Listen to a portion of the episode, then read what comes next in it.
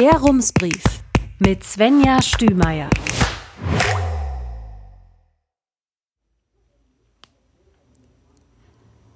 Münster, 29. September 2023. Guten Tag.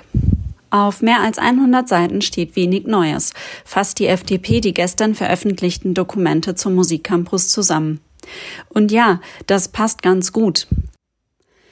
Die Idee, dass sich Uni und Stadt einen Gebäudekomplex teilen, in dem Sinfonieorchester, Musikschule, Musikhochschule und die freie Szene Platz finden und gut ausgestattete Räume von vielen benutzt werden, bleibt bestehen. Aber die wohl größte Frage auch. Wie wird das Ding komplett bezahlt? Nach wie vor ist nicht klar, wie der gemeinsame Gebäudeteil von Uni und Stadt finanziert wird. Das Ganze soll etwa 85 Millionen Euro kosten. 20 Millionen vom Land und 20 Millionen von der Uni sind sicher. Markus Lewe berichtete gestern auf der Pressekonferenz, dass er eine Zusage für 9 Millionen Euro Spenden habe. Er sei zuversichtlich, sechs weitere Millionen mit dem Fundraising zu gewinnen. Lewe sagte außerdem, dass die Hälfte des Geldes ja quasi da ist, ohne dass es überhaupt einen konkreten Plan gibt. FDP und Linke finden eher schwierig, dass die Hälfte des Geldes noch gar nicht sicher da ist und trotzdem fröhlich geplant wird. Sie sind nicht so zuversichtlich, dass die fehlenden Millionen schon irgendwo herkommen werden. Die Verwaltung setzt für die noch offenen 30 Millionen auf öffentliche Förderung. Fest steht da allerdings auch noch nichts. Und ja, für diese Diskussion ist es vielleicht noch reichlich früh, aber wenn der Campus erstmal steht, fallen ja noch laufende Kosten an. Teile sind schon angesetzt, die Personalkosten zum Beispiel fehlen aber noch. Ein bisschen Neues hat die Verwaltung aber doch in petto. Wir haben für Sie einmal aufgeschrieben, was. Die Verwaltung will jetzt den sogenannten städtebaulich freiräumlichen Realisierungswettbewerb angehen. Auf Deutsch heißt das, man schaut, wie die drei geplanten Gebäude gut an ihren vorgesehenen Platz an der Hittorfstraße passen würden. Wie sieht es zum Beispiel mit dem Verkehr aus? Wie kann der Park drumherum weiterentwickelt werden? Das Ergebnis davon soll dann Masterplan Musikcampus heißen und wiederum die Grundlage sein für die Gebäudeplanung und Errichtung.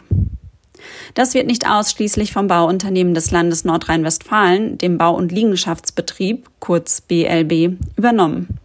Eigentlich war das der Plan. Vor einigen Monaten hatten wir allerdings schon mal gehört, dass sich das ändern könnte. Jetzt ist das Projekt in drei Bausteine unterteilt, für die jeweils eine Bauherrin zuständig ist.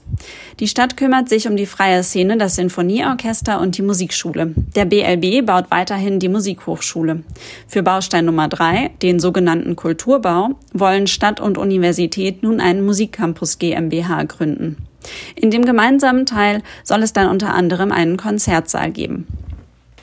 Die Flächen werden verkleinert, damit die Stadt ihr festes Budget von gut 70 Millionen Euro nicht überschreitet. Das betrifft insbesondere die Räume der Musikschule und ist vor einer Weile übrigens schon einmal passiert.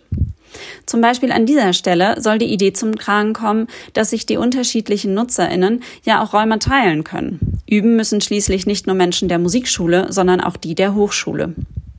Die Verwaltung hat zwei alternative Vorschläge gemacht, wie sie agieren könnte, falls der Musikcampus nicht zustande kommt. Denn klar ist, Musikschule und Sinfonieorchester brauchen neue Räume. Geld sparen ließe sich damit allerdings nicht. Die 70 Millionen Euro aus dem städtischen Haushalt müssten auch ohne Musikcampus eingeplant werden, steht in der Vorlage. Zumindest wenn der Gebäudestandard annähernd ähnlich sein soll. Die erste Idee wäre, jeden Bedarf einzeln zu bearbeiten. Sprich, ein Anbau für den Musikschulstandort, ein Neubau ohne Aufführungsort fürs Sinfonieorchester und noch irgendein Standort für die freie Szene. Davon ist man nicht überzeugt. Die zweite Idee lautet, wenigstens die städtischen Projekte an einem Ort unterzubringen, zum Beispiel an der Einsteinstraße. Die zweite Idee gefällt der Verwaltung deutlich besser. Aber Moment, war da nicht noch irgendwas mit 450 Millionen Euro oder wenigstens knapp 300?